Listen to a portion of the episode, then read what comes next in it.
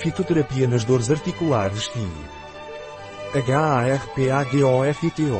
Arpagofitum procumbens é amplamente utilizado por suas propriedades analgésicas e anti-inflamatórias, antioxidantes e condroprodutoras e as principais indicações são osteoartrite, dor nas articulações, osteoartrite, lombalgia.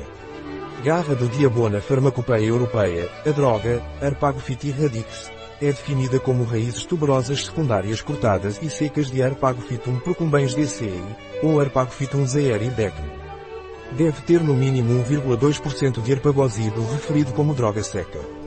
A farmacopeia também fala do extrato seco de arpagoside, referindo-se a droga seca.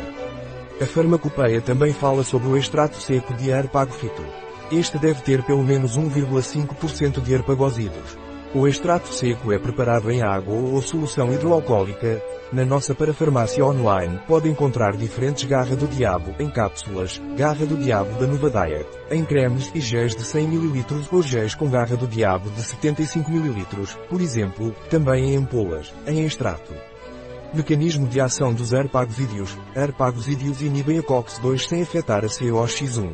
Inibem o TNF, fator de necrose tumoral, e a IL-6, mediadores da destruição da cartilagem.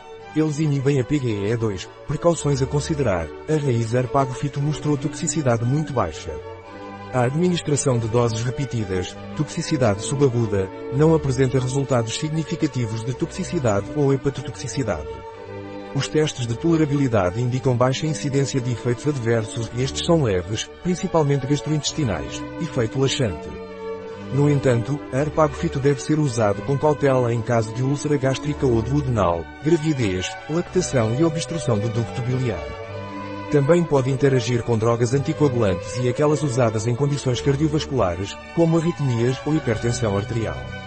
Um artigo de Catalina Vidal Ramírez, farmacêutico, gerente em bioifenfarma.es.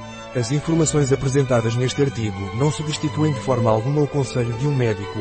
Qualquer menção neste artigo de um produto não representa o endosso dos ODIs, Objetivos de Desenvolvimento Sustentável, para esse produto.